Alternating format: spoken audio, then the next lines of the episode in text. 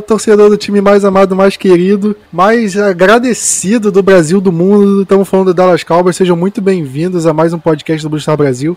Agradecido porque, enfim, chegou, né? O dia tão esperado. Quantos capítulos dessa novela a gente já viu? Deixou de ser novela, passou a ser série. Tava. pra quem vê série aí, parecia.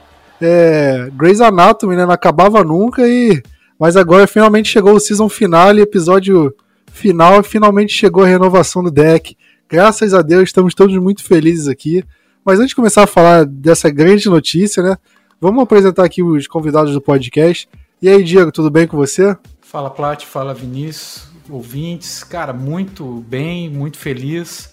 Essa novela eu tava com medo que, minha, que eu tivesse que, não digo botar fora, né, mas quase que aposentar uma camisa do deck, que eu gosto muito, né, uma jersey. Então eu, eu fiquei muito feliz, acho que a gente vai comentar mais adiante que eu, sobre o contrato, enfim, mas eu, eu quero declarar fundamentalmente uma felicidade. Eu acho que time que tem quarterback, que tem franchise quarterback, é, está a um passo em relação aos demais para conquistar alguma coisa. Exatamente. Exatamente. E você, Vinícius, tudo bem? Tudo bem, Plat, Diego, ouvintes. Primeiro eu quero completar essa sua referência meio nerd aí, Plat, porque eu já tava quase imaginando que seria igual One Piece, que não teria fim essa, essa história de deck e Dallas Cowboys.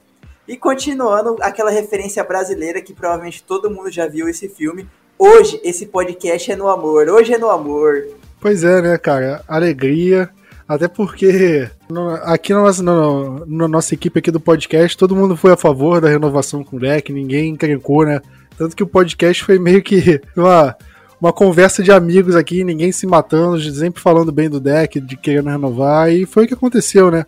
Cowboys renovou com o deck Prescott, finalmente. É, eu, sinceramente, achei que não aconteceria agora. Eu, eu achei que o Cowboys ia renovar mais cedo ou mais tarde, mas eu achei que nesse prazo, assim, eu, eu na minha cabeça o Cowboys ia aplicar a franchise tag e até colocou, né, mas meio que só numa situação protocolar, mas eu achei que o Cowboys não ia conseguir renovar a tempo, ia colocar a franchise tag e ia arrastar essa novela aí até maio, junho, sei lá, até quando. Mas Cowboys finalmente conseguiu renovar com ele, né? Os detalhes do, do contrato. É um contrato de 4 anos, um contrato de 160 milhões de dólares no total, ou seja, é um dos contratos mais altos da história da NFL, até porque como o, a, o salary cap só aumenta, né? Todo contrato que for entre os mais bem pagos de hoje vai ser um dos mais bem pagos da NFL. Então, é, da história da NFL, perdão. Então é um contrato de 4 anos, 160 milhões de dólares, ou seja, 40 milhões por temporada em média, e 126 milhões garantidos. E alguns detalhes é, que para mim chamaram a atenção foi um, uma cláusula impedindo ele de ser trocado e uma cláusula impedindo o Cowboys de colocar uma franchise tag. E além disso, o, o deck tem, vai ter um bônus de assinatura de 66 milhões de dólares e vai, vão ter mais dois anos de contrato além desses quatro anos que, que teoricamente não são anos de contrato, mas é uma movimentação que o Cowboys fez para poder espalhar o valor do salary cap, se possível. São valores altos, óbvio. É, o deck é um franchise quarterback quando você tem um jogador que é um franchise quarterback, você tem que pagar para ele o que ele pede. É, o time, o time fica meio de mãos atadas, mas acaba sendo isso. Porque não é todo time que tem um jogador desse nível, e todo, e todo time que tem um jogador desse nível vai acabar renovando com ele acima do que ele vale. Eu, eu nem acho que o deck tenha recebido tão acima assim. Foi um contrato, meu Deus, muito caro. Já era mais ou menos o que a gente esperava. Mas daqui para frente a gente vai ver outros jogadores renovando e jogadores que talvez nem sejam melhor que o deck se a gente levar em conta projeção de médio, longo prazo. O, por exemplo, daqui a alguns anos, ou até poucos anos, né? O Josh Allen vai renovar, o Deshaun Watson vai renovar, o Baker Mayfield vai renovar. E não duvide que apareça algum quarterback que seja pior que o deck. É, talvez um dos três eu tenho certeza que é pior que o deck mas não duvide que um contrato dele seja maior que o do deck. Eu acho que no fim do contrato do deck, é, ele já vai se tornar meio que barato, como o do Aaron Rodgers, que recebe uns 30 milhões e pouco por temporada. Quando ele renovou, todo mundo falou: caramba, é contrato muito caro, não sei o que. E hoje a gente vê, pô, Aaron Rodgers recebendo só isso, enquanto o deck recebe 40, o Mahomes recebe 50 e por aí vai. Então eu acho que vai ser mais ou menos nesse estilo. Mas, como eu tô falando sozinho aqui, quase um monólogo, Diego, qual é a sua opinião sobre isso? Você concorda comigo? Você acha que foi muito acima? Que que, qual foi sua reação ao ver os detalhes do, do contrato do deck? A minha reação inicial foi assim, ó, oh, um contrato muito alto, claro, o valor é, inicial ele realmente é muito alto e se a gente for olhar, o deck é, venceu algum round nesse contrato no que diz respeito a, a ao que ele conseguiu, né, do, do contrato, porque enfim, são 40 milhões por ano, ele não pode ter uma franchise tag ao final do contrato e ele só pode ser trocado se ele concordar, né? A cláusula de, de troca é uma cláusula era uma cláusula assim bilateral. Hoje manda-se o jogador, ele não tem muita escolha. Agora, nessa cláusula que ele colocou, então. Então, tudo que ele, que ele queria, ele teve. E também o tempo de contrato. Né? Uh, Deck não queria um contrato de 5 anos, nem de 6 anos, como, como uh, Dallas queria. Enfim, uh, uh, tem esse lado vencedor dele. Por outro lado, o, se a gente for olhar, e a gente olhando no Spot Track, esses dois anos anuláveis de contrato 2025, 2026, ou seja, anos em que pode ser espalhado o cap, é, o bônus né, de assinatura, é, são vitórias muito grandes de, do Cowboys. Vejam bem que se o Dak Prescott tivesse uma sob franchise tag esse ano, que é 120% do ano anterior, seriam 37, quase 38 milhões de dólares de cap hit, né, que, que iam impactar no salary cap. E vão impactar somente 22,200 nesse ano. Ah, somente sim. É, tem algum franchise quarterback que impacte somente 22 milhões e 200 em alguma equipe? Eu acho difícil. Nos anos seguintes tem a projeção de 33 para 2022, que é, ainda é inferior ao que seria esse ano. 44 para 2023, que claro, é, é superior ao desse ano e 47 para 2024, mas que tanto 23 quanto 24 pode ser espalhados nos anos anuláveis, aqui nos anos extras, né? 25 e 26 que não são só contrato, ainda que o deck não renove 25 e 26, ainda que o, o Dallas corte o deck Prescott em algum desses anos, né? É, não é um ano de contrato de jogador, mas são anos de contrato em que o Dallas pode espalhar valor para não impactar tanto no, em, em anos anteriores.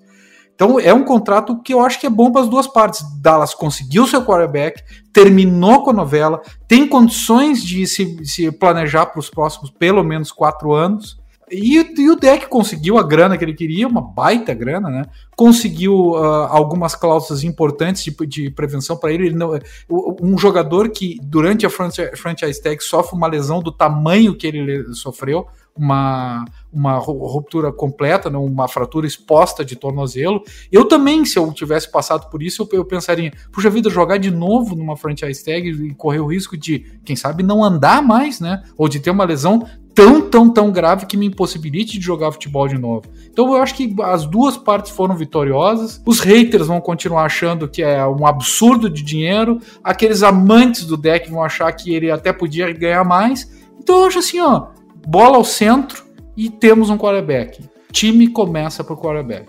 Não só isso, né, Diego? E igual você citou os últimos dois anos de contrato, que já são 44 e, consequentemente, 47 milhões que vai impactar no cap, a gente tem que lembrar que provavelmente vai ter um aumento muito exponencial do cap quando chegar essa, essa época, visto a mudança de contrato de televisão, visto que a gente teve uma diminuição de cap por conta de pandemia, mas depois vai ter esse aumento, vai ter um aumento bem grande. E provavelmente até o, o Jerry Jones disse na, na cabeça dele, a ideia dele. E assim, provavelmente pode ter, entre aspas, informações privilegiadas. Mas por ele ser um dono tão importante do backstage da NFL, ele sabe que vai ter um aumento significativo de cap e por isso que ele tá assim, tranquilo. Eu diminuo nesses primeiros anos que são né, anos sofríveis de cap, principalmente 2021, para na hora que chegar 2023, 2024, que vai ser 44 milhões, não vai impactar tanto assim. Na hora que a gente chegar e olhar na porcentagem, não vai ser tanta coisa como a gente imagina olhando é, unicamente agora. Eu acho que uma coisa que o, que o Jerry Jones fez que é muito inteligente, ele pensou na projeção de longo prazo do salary cap. Eu acho que isso vale até discutir para as próximas pautas aqui que a gente tem, mas principalmente focando no deck. É, a NFL tá, ela reduziu a folha salarial para essa temporada, porque a folha salarial nada mais é do que é, a divisão da receita que a NFL é, gera para ela. Por exemplo, ela fez um acordo com o sindicato dos jogadores e eles fizeram o seguinte: olha, é, pelo menos até o último contrato em 2010, eu não sei como isso foi agora de 2020, mas até o de 2010 era mais ou menos o seguinte: olha, 51% de todo, todo o lucro que a NFL tem tem que ir para os jogadores. Então pega o lucro, sei lá, bilhões de dólares. Pega 51% disso, divide entre os 32 times, dá o salary cap da NFL. Era mais ou menos essa conta, eu não sei como se mudou, se mudou essa porcentagem, mas não deve fugir muito disso. E aí, como a receita da liga diminuiu em tempo de pandemia, obviamente a folha salarial dos jogadores ia é, diminuir ainda. E olha que nem diminuiu tanto. Diminuiu, caiu 8% de 2020 para 2021. Só que a NFL tem uma carta na manga e o Jerry Jones sabe disso. É, por agora, está vencendo os contratos de direito de transmissão da, da, da liga lá nos Estados Unidos. E as emissoras de lá vão pagar bi, bilhões de, de dólares para renovar. É, da CBS, da ESPN de lá, da, da Fox, e da NBC, por aí vai. Então é muito dinheiro que vai entrar na NFL, muito dinheiro. E esse dinheiro vai entrar no salary cap também. Então o, o, a folha salarial da NFL pode ter caído nessa temporada, mas a previsão é que ele aumente muito, porque o, o, esse contrato de televisão vai aumentar consideravelmente também. Então, com esses valores, o salary cap aumentando muito, o contrato do Tech não vai pesar tanto quanto a gente põe que ele vai pesar nos próximos anos. Então a gente está pensando, caramba, é, em 2023 o salary cap dele vai ser de 44 milhões. Mas dependendo da quantidade de, de, de valor que o salary cap aumente até 2023, esse, esse valor em porcentagem, como você mesmo disse, Vinícius, vai ser um valor pequeno. Não vai ser um valor considerado alto. Por exemplo, o Tony Romo, quando ele renovou, a porcentagem acho que era maior do que do deck agora, que talvez ele receba, é, em termos de salary cap. Então, esse tipo de coisa é, é uma coisa que o Jerry Jones fez que é muito inteligente. Todo mundo sempre critica, ah, o Jerry Jones sempre fez contrato ruim, que não sei o quê. Mas pega os últimos contratos que ele fez. Ou esse contrato com, com o, o Dak Prescott, o contrato com o Jalen Smith, com o Ezekiel Elliott. Tá, mas foram dois jogadores que não renderam. Mas olha o contrato, olha como é que tá o contrato. O Cowboys daqui a um ano, basicamente, o Cowboys já pode se livrar desses dois jogadores sem, muito, sem muitos problemas. Então foi um contrato bem amarrado. Contratos de Tyron Smith excelente. Zach Martin, é, Lyle Collins, contrato da Mari Cooper que acabou renovou ano passado. A partir, de, a partir do fim da temporada de 2021, o Cowboys já pode cortar ele basicamente sem custo. E é justamente no período que o Cowboys, é, que o Gallup vai encerrar o contrato.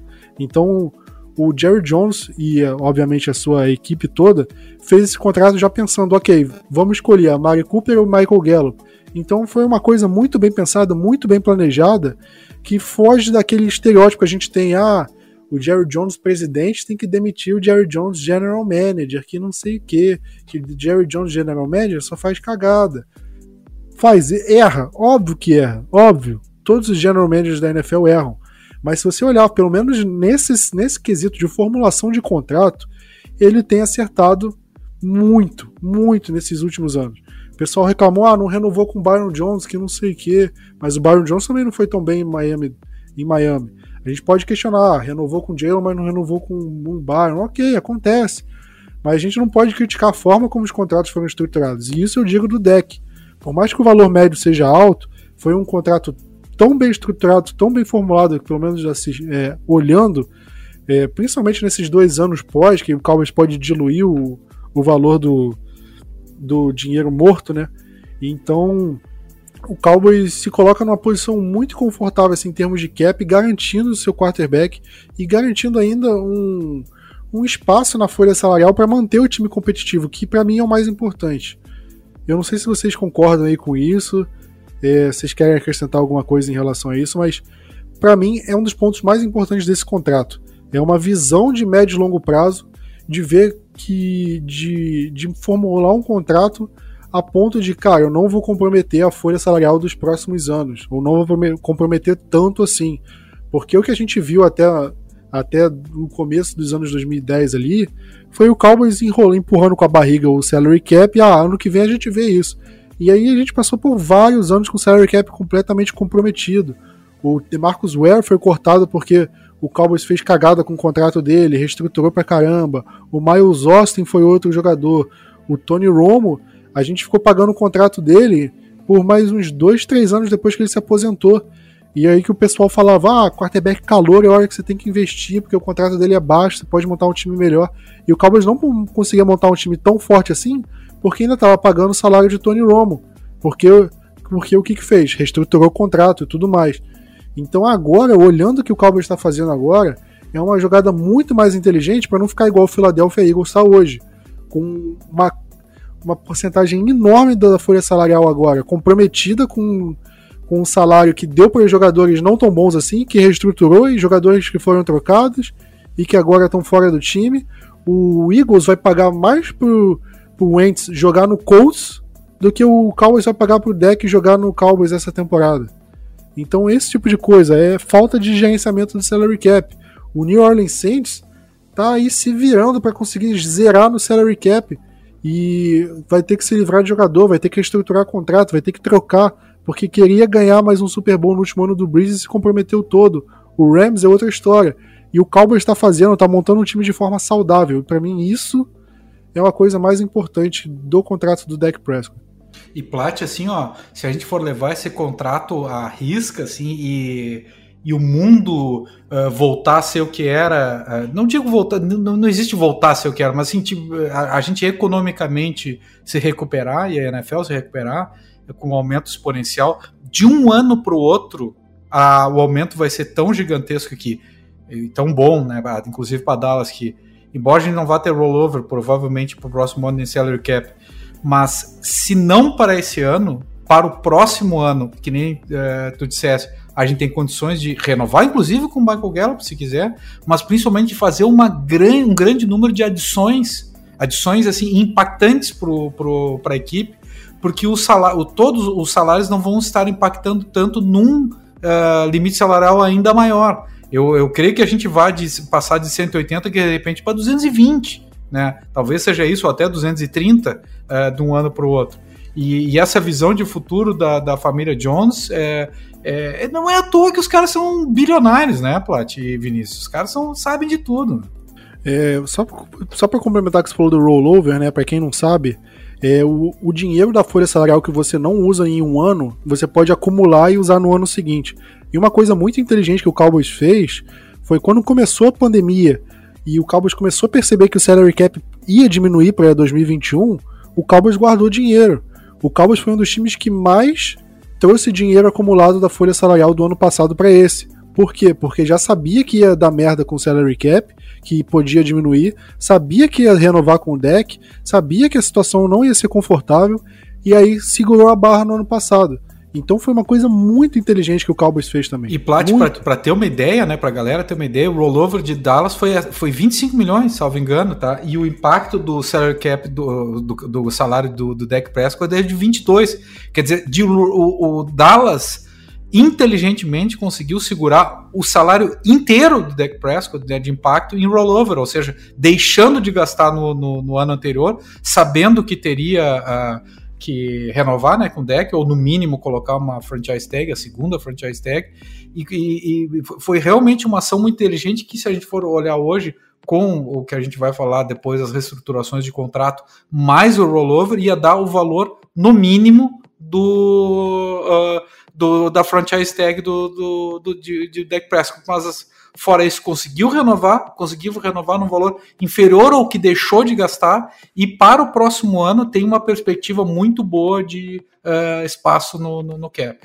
Eu acho que foi uma situação muito bem controlada, muito bem pensada pelo Cowboys. E eu não estou falando do Jerry Jones simplesmente, porque eu nem acho que foi ele o cara que pensou tudo nisso. Porque todo mundo acha que o Jerry Jones faz tudo sozinho, o egocêntrico e tudo mais. Ele é egocêntrico, óbvio que é. Mas a gente tem que falar do Will McClay, que é basicamente. Ele é o general manager do Cowboys. Ele é o, o diretor ali do Cowboys, basicamente. Porque o Jerry Jones tá velho, ele não vai ficar.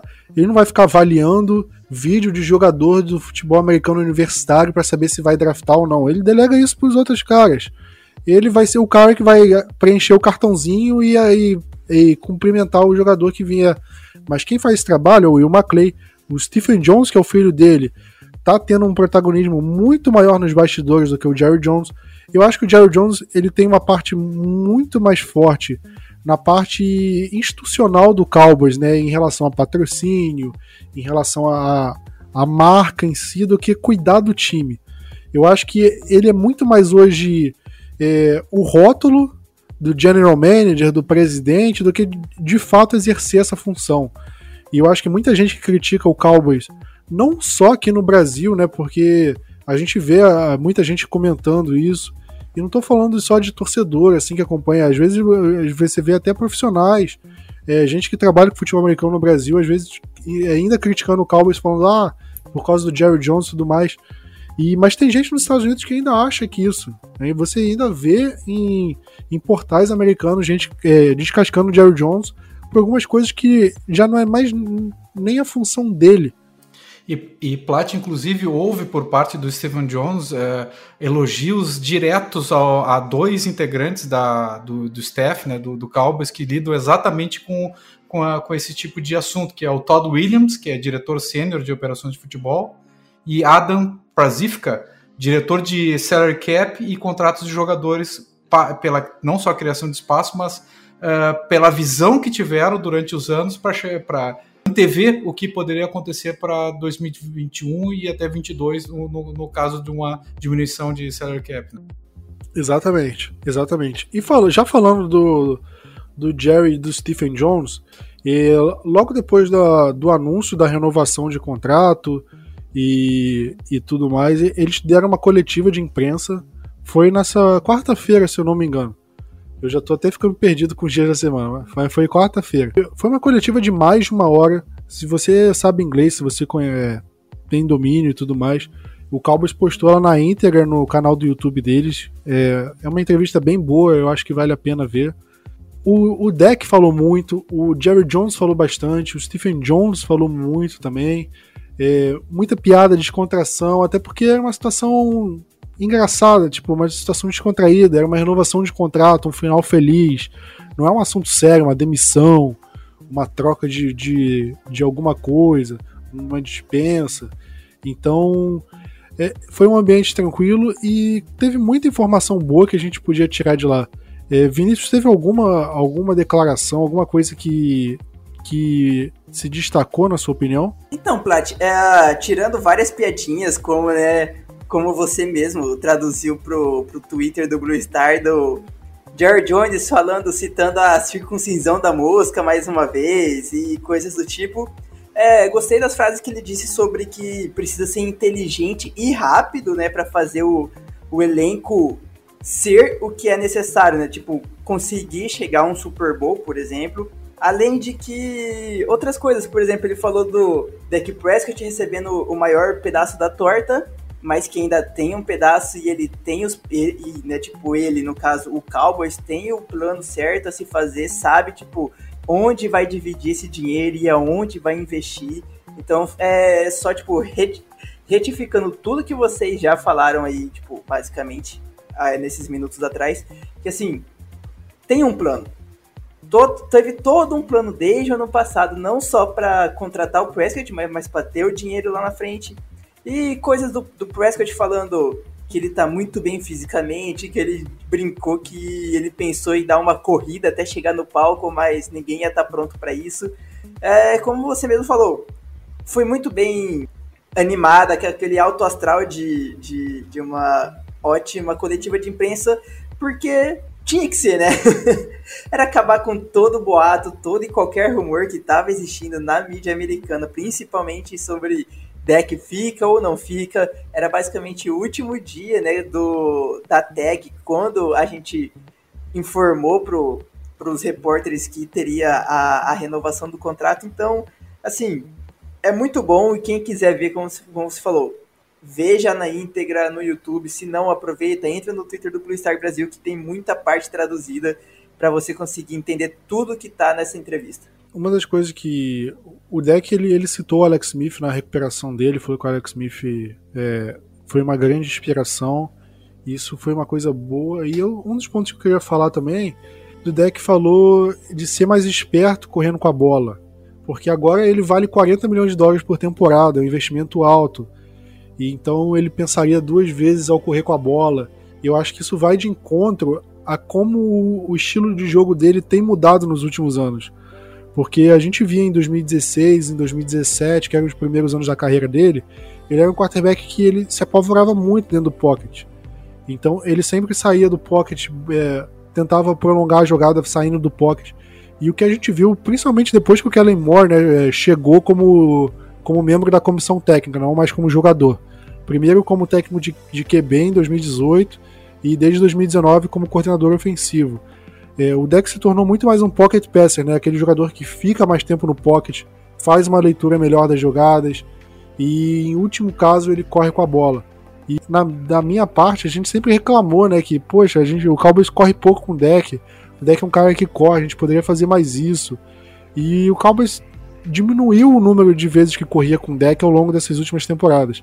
Então talvez isso mostre, pelo menos com esse investimento, é, o Cowboys passe a hesitar um pouco mais em, cara, será que a gente deve correr com o deck de novo? Eu acho que a primeira corrida do deck na temporada de 2021 vai ser todo mundo com o coração parado, com medo de e com flashback da temporada passada. Claro, fora as piadinhas do Jerry Jones e algumas respostas indecifráveis dele, né? Uma, uma, uma, coisa que me chamou também a atenção foi uma, um, o, o que disse o, o, agente, o empresário né, do Dak Prescott, Todd France, logo depois do, do anúncio, que ele revelou alguns detalhes, alguns bastidores da negociação, e um dos re detalhes revelados e confirmados pelo Steven Jones, que quem fez a ligação que deu início à, ligação telefônica, o contato telefônico, não contato, que deu reinício às negociações, foi o Todd France. Né? Então partiu de Dak Prescott, que poderia, numa franchise tag, levar quase 40 milhões por ano e ter, estaria garantido ou até forçar uma saída, uma troca. E vamos, pessoal, vamos, vamos chegar numa conclusão. Se ele não ganhasse 40 em Dallas, ele ia ganhar em algum outro time, talvez até mais, né? Se, se uma troca ocorresse. Então partiu do Dak Prescott, partiu do Todd France, que era o seu empresário, o retorno definitivo dele para Dallas, né? A, a, a, manutenção definitiva dele em Dallas. E ele nunca disse uma palavra contra Dallas. Então eu acho assim, ó, se sela um casamento que pode ter tido uma turbulência nos últimos tempos, mas e, e que, que, todo mundo sofreu. Dallas sofreu, uh, mas ele sofreu uma, deixou uma perna quase, deixou um tornozelo fra, fraturado, né, pelo caminho e parte dele. Isso eu acho muito importante. É, é essa, esse é o grau de liderança do Dak Prescott. É dele que surge a vontade de permanecer e de dizer assim, ó, quem é que estende o primeiro braço? Né? Aqui no Rio Grande do Sul a gente fala quem é que, quem é que faz o chimarrão para voltar à amizade, né? Uma, uma expressão que a gente tem aqui. Partiu do Dak Prescott. E o Todd France uh, revelou essa, essa, esse bastidor, que eu acho um bastidor muito importante do quanto de liderança ele tem para essa equipe. Continuando o que você estava falando, vamos falar a verdade. Após essa assinatura de 40 milhões, né, de média, entre outras coisas, você prefere um quarterback, o deck, sendo igual um Lamar Jackson ou sendo igual um Aaron Rodgers, que faz o passe e só utiliza a corrida em momentos oportunos. Ah, eu, eu acho que o estilo do deck hoje é muito mais para um pocket passer, para um cara que fica dentro do pocket, faz, faz a leitura da jogada, não se desespera, é, do que justamente um cara como o Lamar Jackson, que é um cara muito mais voltado para a corrida.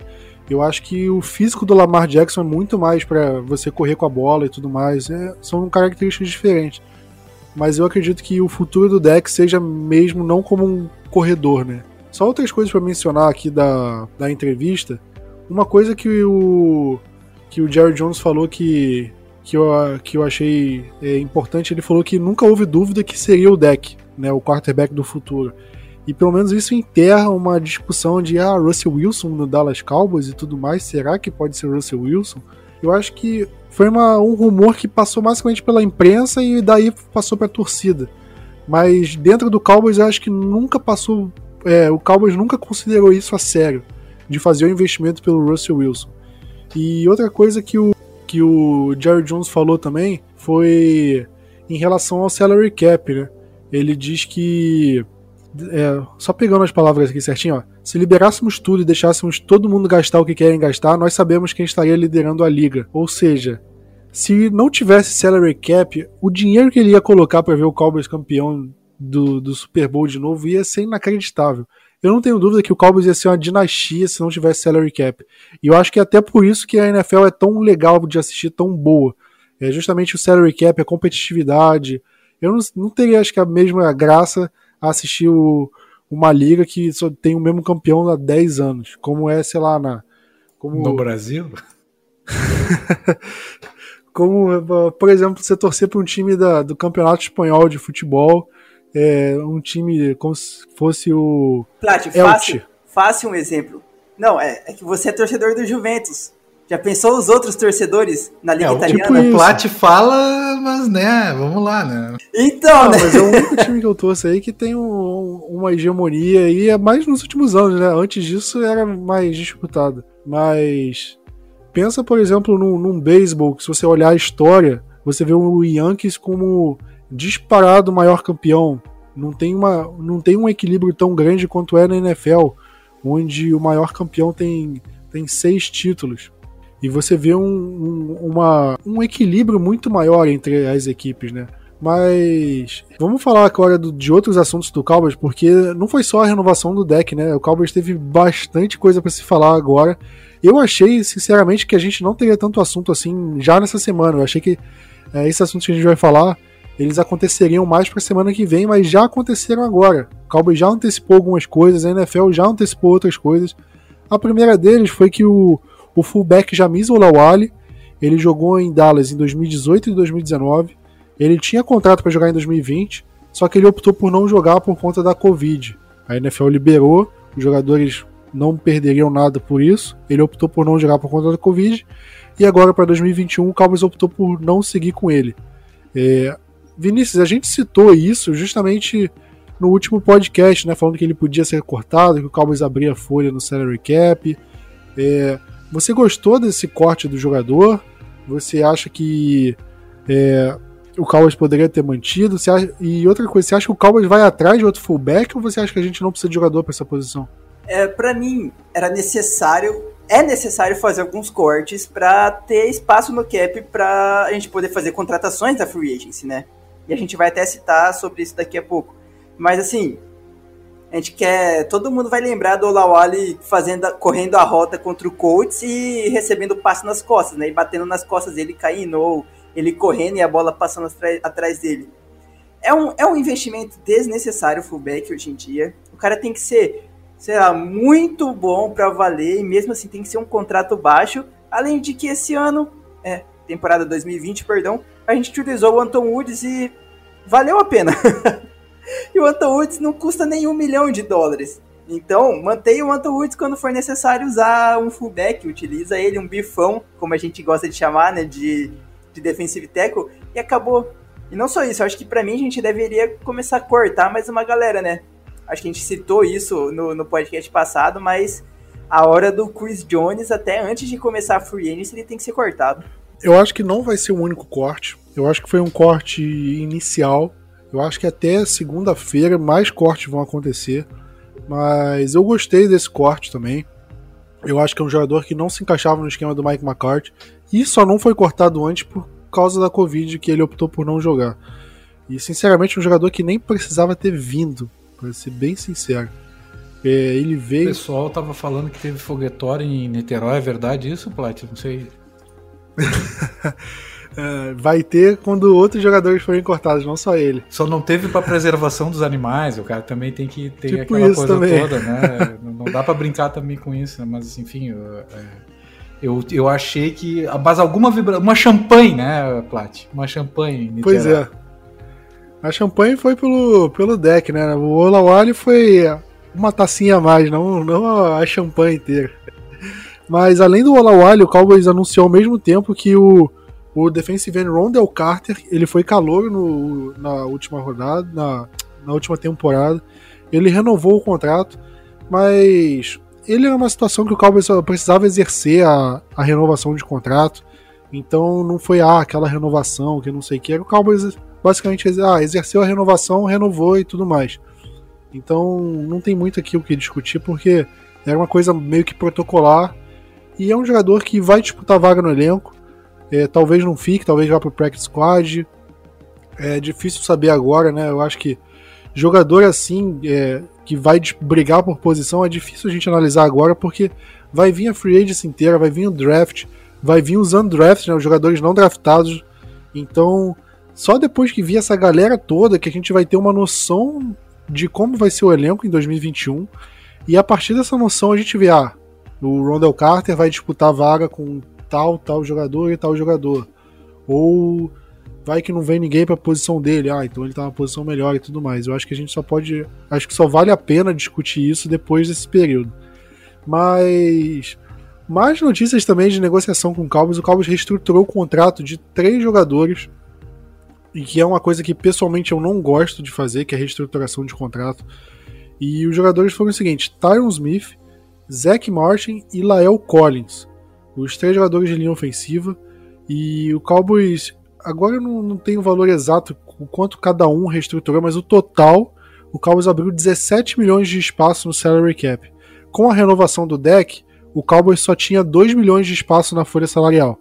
E aí você pensa, o Cowboys tem que renovar com alguns jogadores que estão ficando sem contrato. O Cowboys tem que pagar a classe de calores desse, desse ano, que gira em torno de uns 6, 7 milhões, vai saber. E, e ainda tem que talvez contratar alguém de fora. Então, com 2 milhões de dólares, você nem paga a classe do draft. Então, você precisava abrir espaço de alguma forma. E o Cowboys fez exatamente isso, reestruturando o contrato desses jogadores de linha ofensiva. É, Diego, como é que você vê essa reestruturação de contrato deles? Uh, posso citar antes aqui os valores? Pra ficar claro, claro. show? Aí, ó, Lael Collins abriu 5.250 mil, é, 5 milhões 250 mil de espaço, o Zac Martin 7 milhões de espaço e o Tyron Smith 6 675 milhões. Foi praticamente 18, quase 19 milhões de espaço, na verdade. Pois é, é eu, eu digo assim, que eu até tenho uns números um pouquinho diferentes aí do Spot Track, mas é, próximos, né? Que cada tem, é, é, mas é muito, muito, muito próximo. Fato é assim, é incrível como é, Dallas chegou a uma conclusão de investir totalmente na sua linha, na sua atual linha, provavelmente entendendo que ela ficará saudável por mais alguns anos, porque tanto o contato do Tyron especialmente o Tyron, mesmo do Zach Martin e o do Léo Collins, eles ficam para esse próximo ano, digo de 2022, com uma praticamente uma impossibilidade de, de corte, porque o dead cap é, é absurdo. Por exemplo, o do Tyron Smith fica em 12 milhões de dead cap se por acaso resolverem cortar para o próximo ano. Né? O Zach Martin, 17 milhões de dead cap, que é dinheiro morto né, que não pode ser usado para absolutamente nada. E o do Léo Collins, 13,900, é quase 14 milhões de dead cap para o próximo ano. Então me parece que Dallas resolveu apostar forte, né, que essa linha ofensiva vai se recuperar, vai ser essa. E um jogador que eu apostava que se tivesse sobrando, uh, quem sabe Dallas pensasse nele, que eu acho que estaria no 10, embora na décima escolha, embora é, talvez saia antes, enfim, que é o Rashawn Slater, né? Não vai ser draftado por Dallas. Eu já vou dizer isso para vocês. Muito dificilmente Dallas vai draftar um, um offensive lineman na primeira rodada depois dessas reestruturações, porque, pelo amor de Deus, é muito dinheiro que fica para o próximo ano e, e, ele teria que entrar como titular. Enfim, eu acho muito difícil. Esse é um recado. Ao mesmo tempo, ao não reestruturar os salários de, do Amari Cooper e do DeMarcus Lawrence, né? Eu tenho a impressão, principalmente em relação ao Amari Cooper, que Dallas tem um receio muito grande do que aconteceu com Dez Bryant e de uma possibilidade de uma decadência depois de alguns anos de um, de um jogador, de um wide receiver que fique com um grande salário, tá? É, querendo ou não, o Dez Bryant recebeu e em pouco, pouco tempo depois de receber um aumento salarial fantástico, é uma renovação que também foi uh, teve um, pouco tormentosa, né? Ele decaiu demais, ele precisou ser cortado. A gente teve toda aquela, aquela cena ele indo pro, ao encontro, né, do Jerry Jones, aquela choradeira toda, né, de um lado e do outro, enfim. E hoje a gente vê que querendo ou não foi um corte bem feito, porque infelizmente o Dez Bryant, que eu adoro Dez Bryant, não voltou a jogar. E ao mesmo tempo protege Dallas nesse próximo ano daquela situação. E se o Michael Gallup estoura como o maior astro de, como wide receiver do, de Dallas? e a única forma de manter o, e renovar com o contrato de Michael Gallup é cortando o Amari Cooper. Bom, enquanto não tiver essa reestruturação, isso é uma possibilidade. E pode ser que isso aconteça, é impossível disso acontecer, porque a gente tem, por outro lado, o Sid Lamb como um terceiro astro, né? Que é um potencial wide receiver 1. Então eu vejo isso como uma, um sinal uh, rumando nesse sentido, de uma precaução de Dallas. Por um lado, coloca todas as fichas, como colocou na época do, do Tony Romo, na linha ofensiva, né? Reestruturando uma, um contrato atrás do outro e pagou caro quando, claro, nunca ia, a gente nunca ia esperar que o Travis Frederick fosse se aposentar, mas as reestruturações dele custaram muito caro quando, quando uh, Dallas uh, ele quando ele se aposentou, né, quando ele teve que se retirar do esporte. Então, Tyron Smith, que a gente até semana passada disse quem sabe corta, e até no grupo de assinantes a gente fala quem sabe corta, não dá mais para cortar. É muito difícil o corte dele. O corte dele é um corte que gera um, um, um, um dinheiro morto muito alto. E o mesmo vale para Tyler Smith e Lyle Collins. Lyle Collins até deixaram espaço para uma nova reestruturação, pelo que eu estou entendendo, porque, bem como disse o Vinícius, foi um, um valor inferior aos demais de, de reestruturação. Mas uh, o recado é esse, na minha opinião, né? o recado é esse. Vamos apostar nessa linha ofensiva, escolha talvez alta, mas não de primeira rodada na linha ofensiva. Eles vão estar saudáveis para esse ano, pelo menos para o início e o Amari Cooper é um, uma pessoa que vai disputar a vaga uh, ainda no elenco para os próximos anos para ver se o, se o contrato dele vale mesmo ou não. Isso se nós não tivermos novas reestruturações. Sobre o DeMarcus Lawrence, eu sinceramente não entendi. Eu achei que fosse ser reestruturado, Dallas talvez esteja também se precavendo em relação a ele, que é um, são valores muito altos, mas eu não duvido. Entre o Amari Cooper e o DeMarcus Lawrence numa nova reestruturação para liberar dinheiro para o salary cap, se eu fosse apostar num dos dois, pelo que está pintando, eu apostaria que o DeMarcus Lawrence tivesse uma reestruturação e o Amari Cooper não. Eu, isso pelo menos garante para mim que o Tyron Smith não vai ser negociado essa temporada. E nem cortado nas próximas, né? Mas se você pegar o contrato desses três jogadores de linha ofensiva que reestruturaram o contrato, ainda vale a pena você cortar ele em termos de salary cap a partir de 2021. Ainda é vantajoso cortar, não deixou de ser.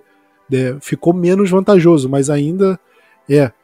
O Cowboys cortando eles, eles abrem, eles abrem espaço no salary cap, não e não fica com tanto dead money assim. E eu acho que, é, em relação a isso, Diego, você falou muito bem da Mari Cooper, que o Cowboys não fez isso porque ele pode cogitar fazer alguma movimentação com a Mari Cooper no futuro. E não só ele, mas também com outros dois jogadores que têm contrato alto e que podem é, indicar isso também, que é o Zeke e o Jalen Smith. O Cowboys poderia ter reestruturado o contrato deles. Abriria um valor parecido com o que o que abriu com os outros jogadores da linha ofensiva. Mas por que, que eles não fizeram com o Zeke e com o Jalen e fizeram com os da linha ofensiva? Porque o Zach Martin você tem certeza que vai render bem até o fim do contrato dele. O Lael Collins você tem a expectativa de que vai render bem até o fim do contrato. O Cowboys quer os jogadores até o fim. O Tyron Smith você garante, pelo menos pela reestruturação, mostra que o Cowboys confia no Tyron Smith até o fim do contrato dele. Agora o Zeke o Jalen Smith e agora, como você falou também, o DeMarcus Lawrence. E agora, será que o Cowboys confia neles a, a ponto de reestruturar? A gente não sabe. E o Amari também, né? Sim, sim, o Amari também. Mas eu falei desses três aí porque foram outros três jogadores também que, que foram draftados pelo Cowboys, receberam um valor de renovação e agora a gente não sabe. É, se o Cowboys confia neles para longo prazo, confia menos do que os jogadores de linha ofensiva. Pelo menos isso a gente conclui é, com essas movimentações do Cowboys. Pode ou, ser que. Ou imagina que eles possam ser substituídos por outros jogadores no futuro, coisa que eles não conseguem com os de linha ofensiva. Também, também, também. E pode ser que a gente grave o podcast falando isso. E na hora que o podcast vai pro ar, o Cowboys tenha reestruturado o, o, contrato deles e tudo que eu falei foi por água abaixo? Pode. Cara, mas se reestruturar o Zeke e o, e o, e o Jalen, acabou o Dallas, né? Toda essa linha de inteligência que a gente tá falando acabou. Pois é, pois é, porque eu, eu acho. Se isso acontece, eu acharia um negócio não muito inteligente também. Porque, como a gente falou, são dois jogadores que estão começando a ser contestados eles não eram contestados até a última temporada. E eles foram tão mal na última temporada que deixou uma dúvida: será que eles estão caindo de rendimento? Será que eles vão render de acordo com o contrato que eles têm? E eu acho que o Cowboys vai usar esse 2021 para ver. Se o Zeke voltar a jogar bem, falou: ah, foi só um ano ruim, foi um ano que a linha ofensiva se machucou e isso comprometeu, ok. Ou se o Jalen Smith voltar a jogar bem, ah, foi por causa do Mike Nolan, agora voltou a jogar bem. Mas se eles continuarem mal, aí, meu, meu amigo, acho que o facão vai passar. Eu não duvido que eles comecem a ser negociado. O Cowboys já pensa ainda mais que o running back é uma posição muito fácil de você trocar jogador. Muito fácil. Porque a gente viu o Tony Pollard jogar. Ah, eu não acho que o Tony Pollard consiga ser o que o Zeke mostrou de 2016 até 2018, mais ou menos. Não acho. Mas eu acho que o Tony Pollard consegue fazer um trabalho ok, razoável para bom. Eu acho que o Cowboys pode draftar um jogador de terceira rodada ali no running back em 2022 para que consiga fazer o que o Zeke estava fazendo a, a, em 2020 e 2021. Então eu, eu acho que é uma posição de substituir bem. É, o Cowboys tem o Van Der para renovar daqui a pouco. Então o Cowboys pode chegar no momento e pensar: olha, o dinheiro que eu vou ter para renovar com o Van Der Esch é só se eu cortar o Jalen Smith. E aí, o que, que eu faço? E com o Jalen Smith jogando, jogando mal, é fácil tomar a decisão. Então, eu acho que foi uma coisa muito bem pensada pro Cowboys, principalmente em relação a, a, quem não reestruturou, né? E não quem reestruturou. Eu acho que isso você consegue ler nas entrelinhas de mais ou menos é, o que, que o Cowboys quer para a próxima temporada, o que, que o Cowboys quer para o futuro. Como você falou agora também do Amari Cooper. Então, eu acho que isso mostra muito o, o caminho que o Cowboys está tomando. Muito, muito. Um belo jogo de xadrez, né, Claudio? Exatamente, exatamente. Por isso que essa é uma das partes mais legais do esporte, né? É essa parte de free agency, draft mais, às vezes é até mais legal que o jogo em si. Sim, sem dúvida, sem dúvida. Eu, eu gosto muito dessa parte de free Eu falei no podcast passado porque fica nesse nesse quebra-cabeça, como é que vai montar o salary cap, como é que vai ficar o futuro, se você vai comprometer, se você quer tomar uma estratégia agressiva, olha, eu vou gastar tudo que eu posso para montar esse time para ser campeão em três anos e depois de três anos a gente está ferrado, ou a gente vai montando o time devagar, de pouquinho em pouquinho, e montando um time que vai ser constantemente bom. E a partir e, disso. E Plat, assim, ó, eu vou dar uma bold aqui, tá? Se Dallas for ofensivo e, e, se Dallas encontrar os jogadores certos na free agency, porque essa free agency é uma free agency engraçada, né? Ela vai ser uma free agency mais barata que dos últimos anos em algumas posições que Dallas precisa.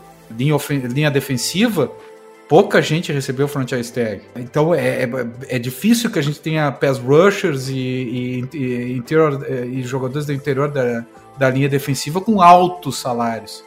Então, se Dallas encontrar os jogadores certos ali por um valor razoável, quem sabe gaste todo o dinheiro que tem e previamente ao draft faça uma reestruturação de contrato, quem sabe do DeMarcus Lawrence.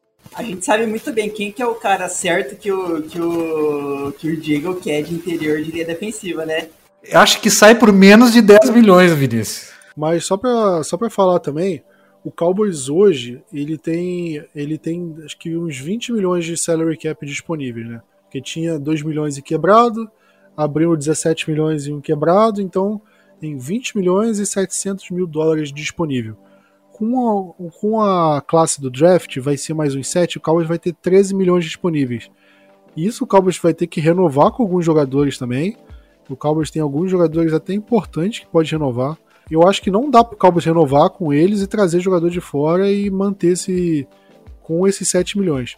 O que eu tava falando no grupo do, dos apoiadores do site também é o seguinte: o Cowboys tem muito jogador com um salário mais ou menos de uns 2 milhões, 1 milhão de dólares, que um, um jogador só cortado não ia fazer diferença, mas são vários jogadores com, com esse pouquinho de pouquinho que você consegue acumular um valor interessante, né?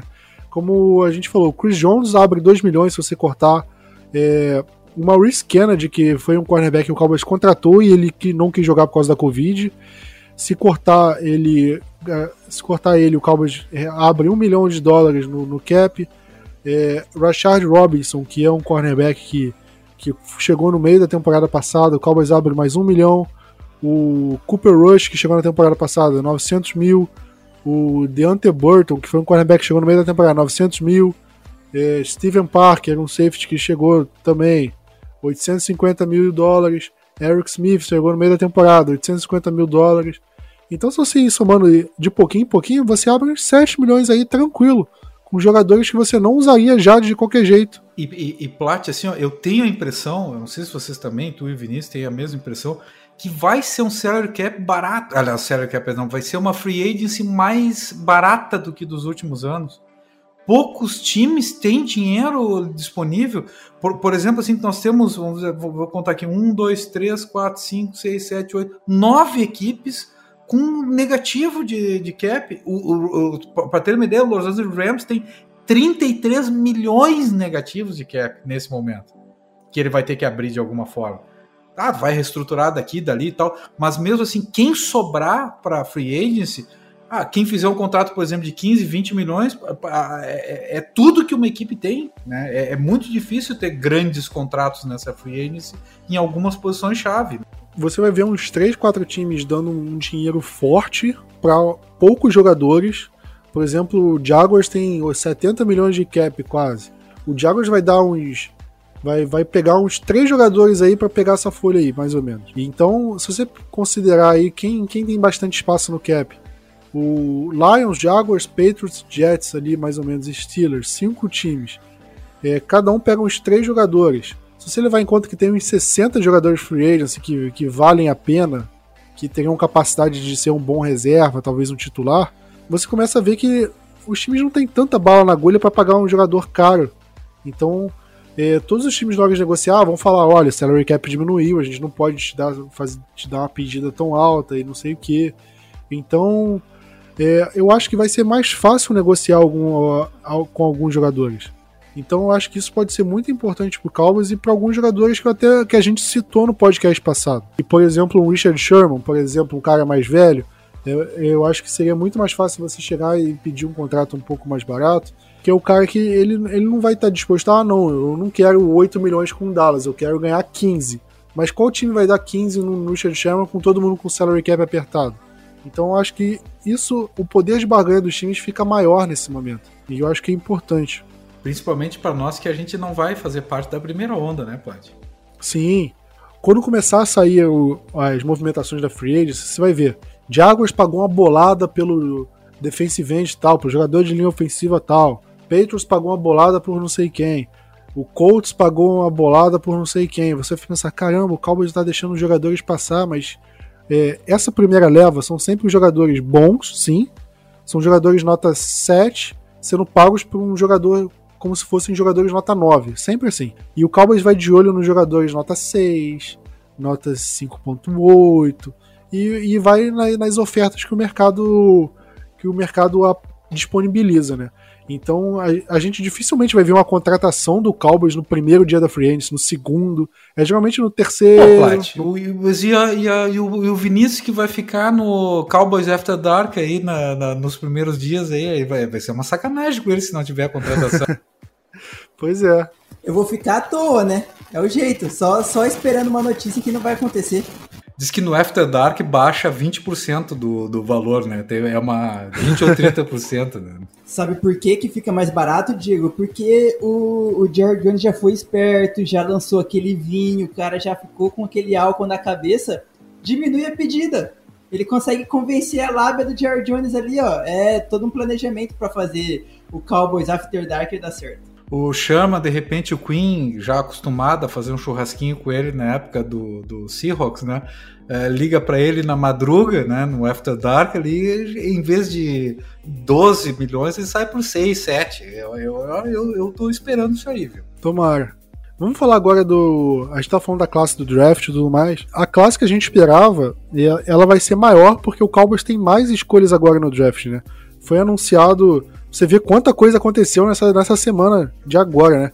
Tudo isso aconteceu basicamente de, de terça para cá. Né? Então foi uma semana bem movimentada, bem movimentada mesmo. O Cowboys, é, a NFL anunciou as escolhas compensatórias e o Cowboys recebeu quatro escolhas compensatórias. Né? Como funciona a escolha compensatória? Resumindo aqui, é, basicamente né, nesse período que a gente está na free agency, os jogadores que é, a NFL tenta compensar os times que mais perdem jogadores nesse período. Então ela tenta dar uma escolha equivalente ao jogador que você perdeu. Então, por exemplo, é, o Cowboys recebeu uma escolha de terceira rodada. E essa escolha de terceira rodada foi mais ou menos o que o Byron Jones. É, uma compensação pelo, pela perda do Byron Jones na última temporada, entendeu? Então seria mais ou menos isso. Ela não fala qual é a fórmula, mas é mais ou menos isso. E tem em relação também ao saldo da Free Agency. Por exemplo, o Cowboys perdeu o Byron Jones, que recebeu um contrato de 18 milhões por temporada. Se o Cowboys traz outro jogador pagando 18 milhões por temporada, o Cowboys não vai receber a compensatória pelo Byron, porque já trouxe um jogador que meio que compensou a saída dele. Então é mais ou menos isso. Então o Cowboys recebeu uma escolha de terceira rodada, que é a escolha de número 99 do draft, que foi mais ou menos pelo, pelo Robert Quinn. A escolha de quarta rodada, uma escolha de número 138, que a de terceira rodada foi pelo Byron Jones, a de quarta foi pelo Robert Quinn. E aí, recebeu também uma escolha de quinta rodada, número 178 de geral do draft, e uma escolha de sexta rodada, número 226 de geral do draft. Que elas podem ser pelo. Não sei se pelo Jeff Heath, pelo Randall Cobb, pelo Malik Collins, eu, agora eu não sei exatamente qual jogador que gerou essas picks mais baixas, mas o Cowboys foi o time que mais recebeu escolha compensatória, foram essas quatro. Será que vai ter escolha compensatória em 2023 pelo, pelo Jamiz Olawale? 2022, né? 22, é. 22. O Cowboys vai ter, além das escolhas originais de primeira, segunda, terceira, quarta e sétima rodada, o Cowboys trocou a escolha de quinta e de sexta rodada desse ano. Agora eu não sei exatamente, trocou pelo Bradley Anai, não foi pelo Anai ano passado, trocou uma das escolhas e a outra eu esqueci também qual o Cowboys fez alguma troca e perdeu essa escolha. Mas das escolhas originais do Cowboys, o Cowboys ainda tem a primeira, segunda, terceira, quarta e sétima. Além delas, as quatro compensatórias que a gente falou. E uma escolha de sexta rodada que o Cowboys ganhou trocando o Everson Griffin pro Lions. Totalizando elas, são 10 escolhas. Cowboys tem 10 escolhas no draft e possivelmente terá 10 calouros. Agora, é, recentemente a NFL liberou os times a poder trocar as escolhas compensatórias. Antes você não podia trocar, você tinha que escolher um jogador naquela escolha.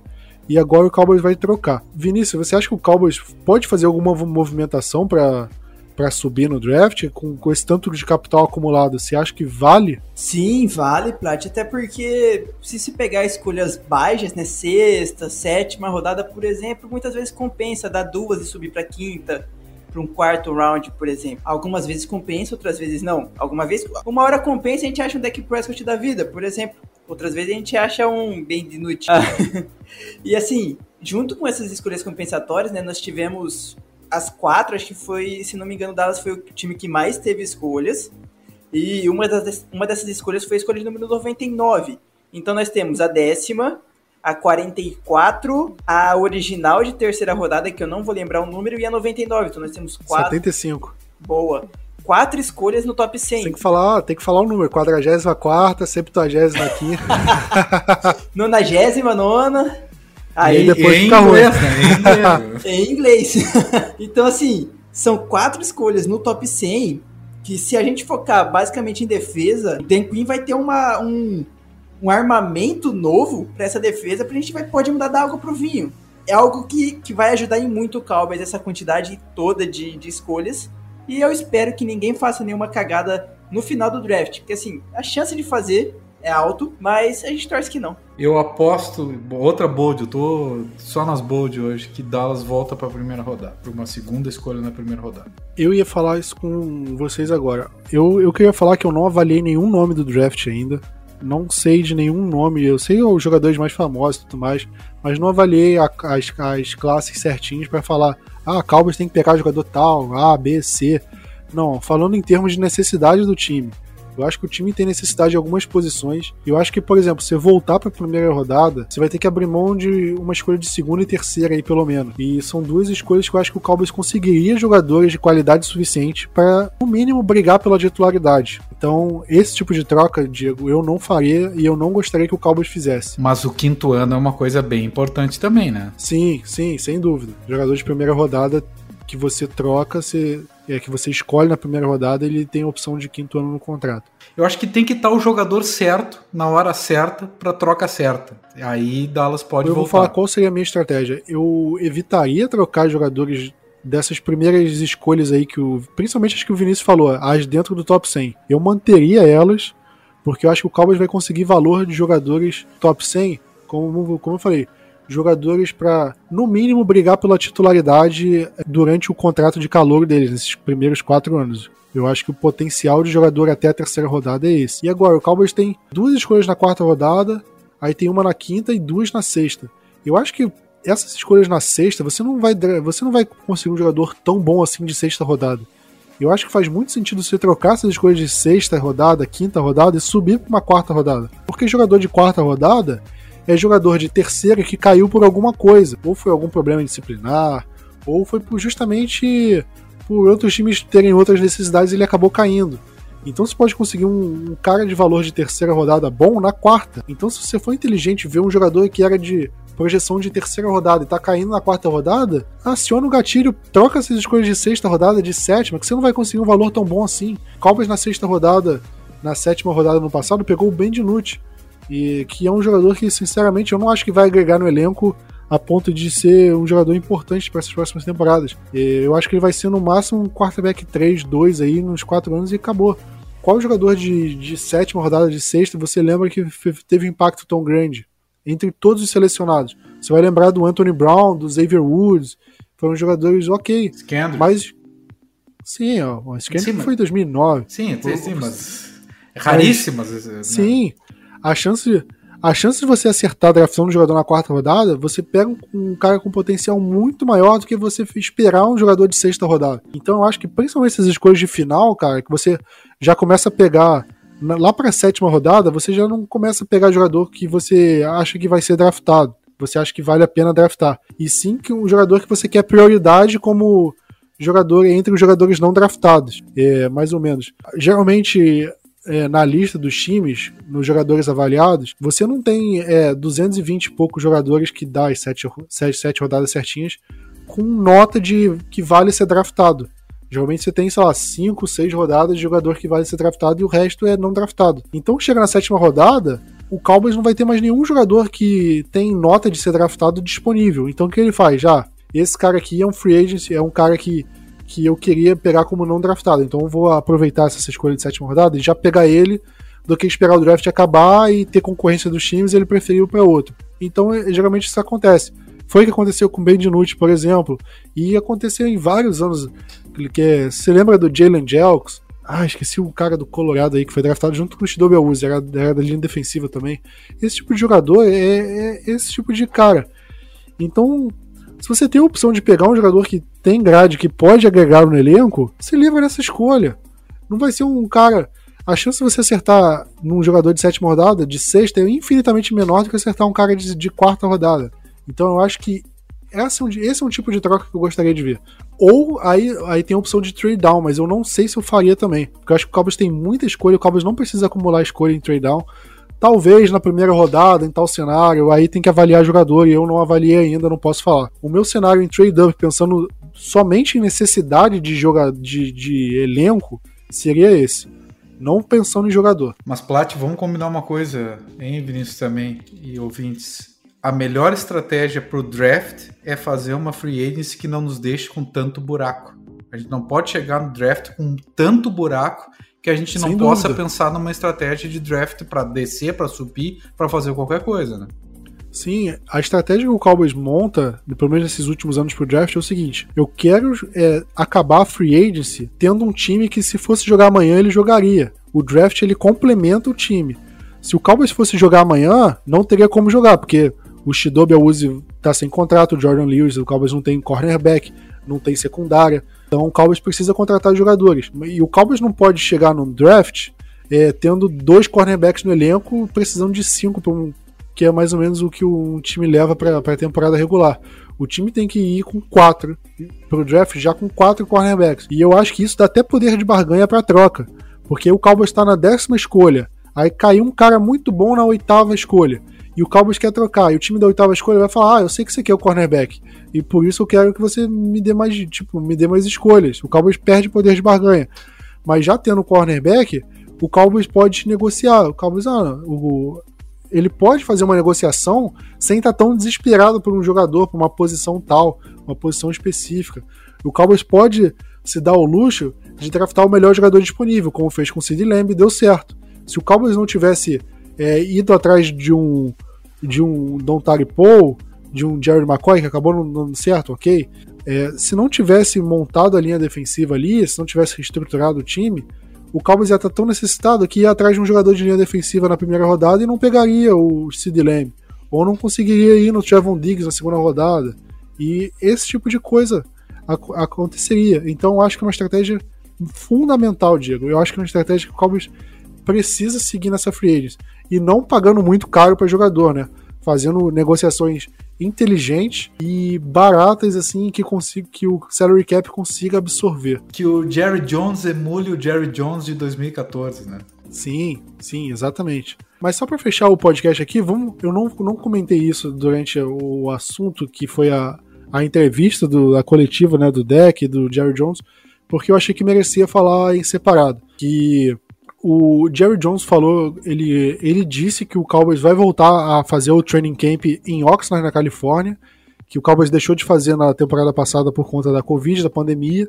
Ele só treinou, a fez a pré-temporada inteira no próprio CT. E o Cowboy, e o Jerry Jones não só confirmou que o Cowboys vai voltar para Califórnia para fazer a pré-temporada e tudo mais, como também disse que espera que o AT&T Stadium tenha a capacidade máxima de, de lotação para a temporada de 2021. É, antes de falar isso, é, acabou de sair, isso aqui é uma, é, uma, um depoimento oficial do Joe Biden, né, presidente dos Estados Unidos, dizendo que ele está direcionando todos os estados, todos os territórios dos Estados Unidos, para que adultos com mais de 18 anos é, estejam elegíveis para a vacina da Covid a partir do dia 1 de maio. Então, pensando num esquema de vacinação, com a NFL começando a temporada regular em setembro, talvez desse com todo mundo vacinado e tudo mais. Não sei como seria, é uma situação ainda meio delicada. É, como é que você vê essa situação, Diego? Você acha que, que dá para fazer estádio com capacidade máxima, pré-temporada em outra cidade, diante dessa situação de Covid, ou você ainda acha que é meio arriscado? Olha, na semana passada, quando a gente gravou, o Abbott, né, que eu acho que é o governador do Texas, já estava anunciando uma retomada gradual, já é, querendo desobrigar máscara, né, aquela coisa toda no, no, estado. Aqui não cabe discussão se quem está certo, quem está errado. Eu estou numa cidade que tem que está ultrapassada em muito a capacidade de, de UTI, que tem fila de UTI. Então, assim, o Brasil não é parâmetro para absolutamente nada. É, mas Israel né, tem dado alguma, alguma, alguma notícia positiva no sentido de uma diminuição uh, efetiva. É muito prematuro para dizer, Plat. Eu acho muito prematuro, mas parece que os Estados Unidos está caminhando muito bem nesse sentido, né? É, principalmente com vacinas eficazes, enfim, e, e para muita gente da população.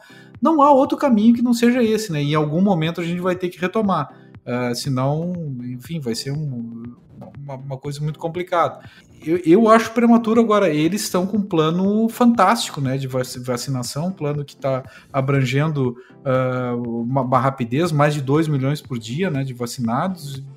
Olha, quem sabe, né? Eu não sei. Espero que sim. Sinceramente, eu espero que sim.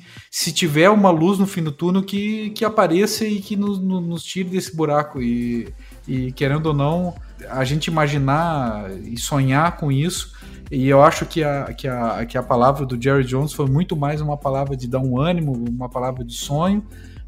E, e, e assim, a gente está dizendo que o Jerry Jones é um cara um visionário no salary cap, visionário disso, visionário daquilo, visionário econômico.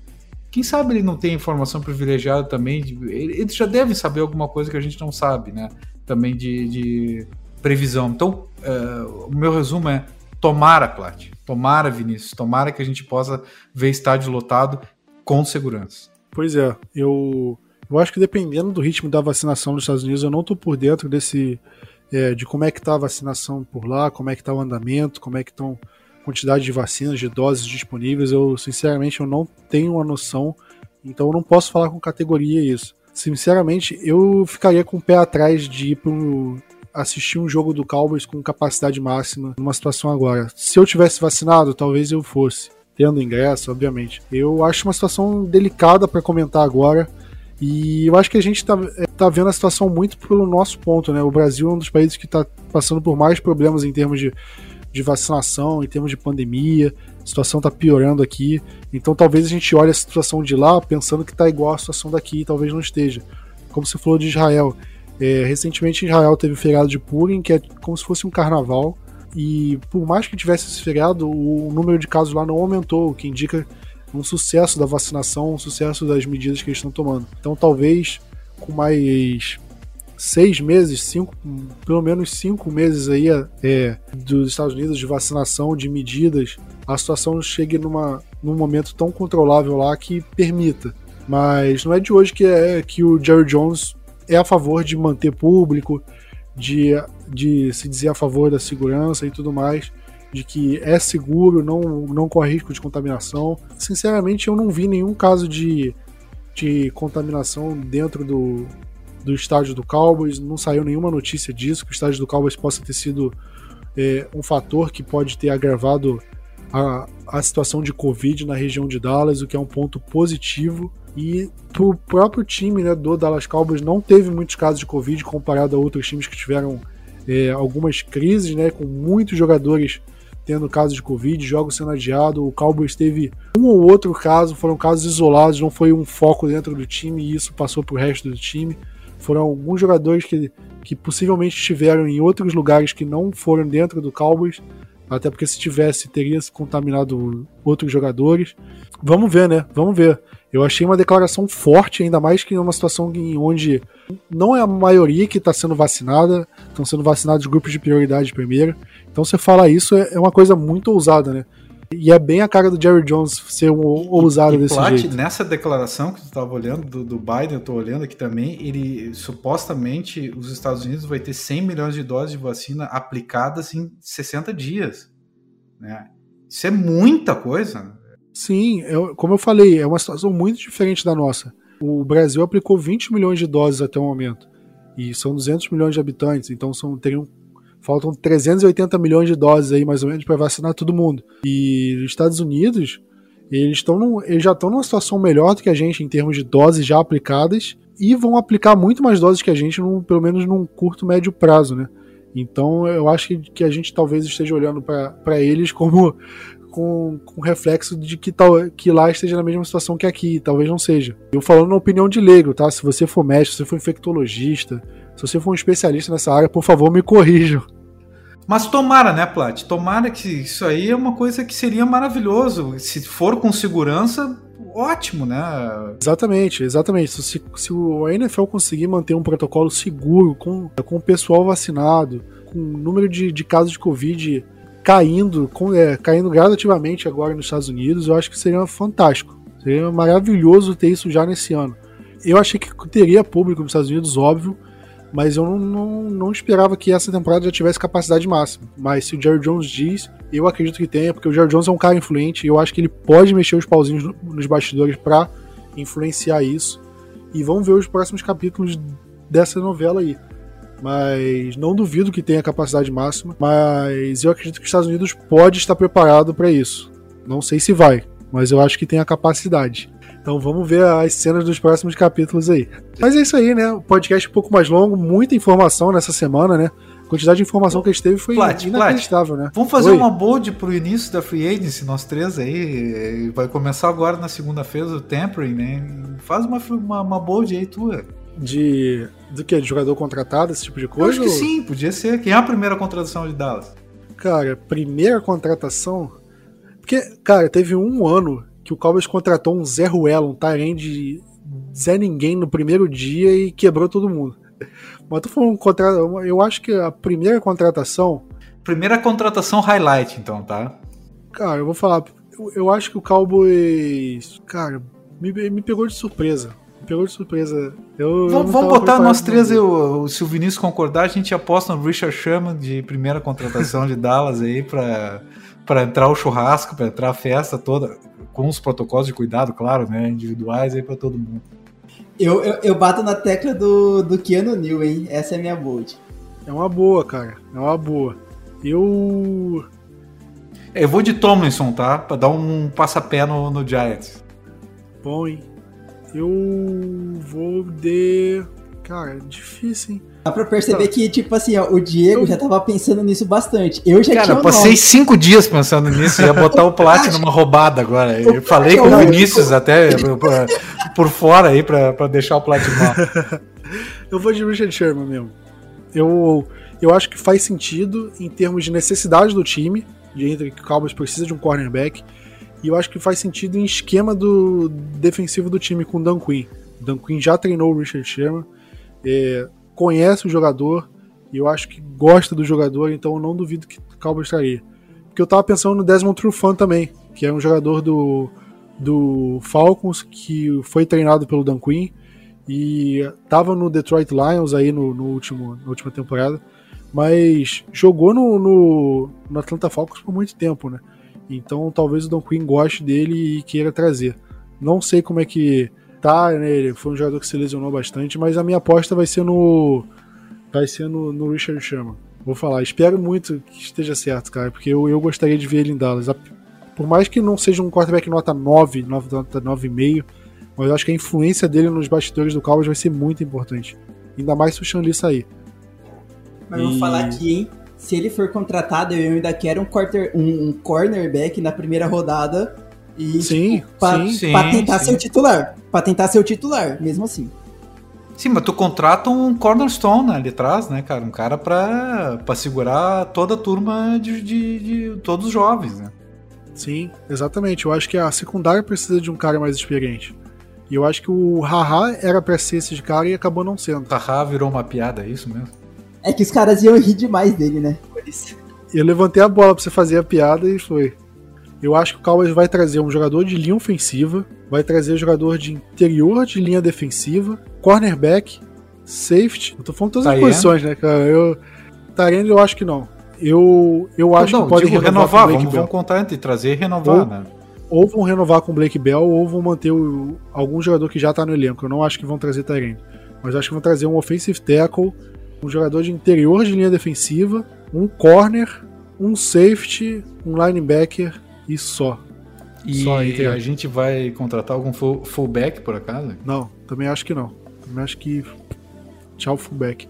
Não, obviamente não vai pagar caro em todas essas posições, mas eu acho que tem que trazer jogadores dessas posições também. E eu acho que um entre o Shidobi e o Jordan Lewis renova, tá? Eu chutaria isso, com um contrato não tão alto. E eu chutaria que seja o, o Lewis. Entre palpites, o nosso, nosso podcast ia ter três horas de duração aqui. Vamos, vamos fechar aqui que já está mais longo do que o normal, muita informação. Semana que vem vai ter muita informação também. A gente já pode chegar falando de contratação nova do Cowboys, ou o contrário, se o Cowboys não trouxe ninguém, se já está atrasado, se tem que trazer alguém, se tem jogador disponível. Essas semanas agora de março são semanas de muita informação. E logo depois emenda com o draft, que tem muita informação também. Então vão ser podcasts imperdíveis aí, até, pelo menos até o começo de maio, são podcasts aí que você não pode perder de jeito nenhum, que é muita informação, muita coisa boa do Cowboys. Então, queria agradecer mais, mais uma vez a, a, a audiência de vocês. Tamo junto, galera. Aquele abraço e Go Cowboys!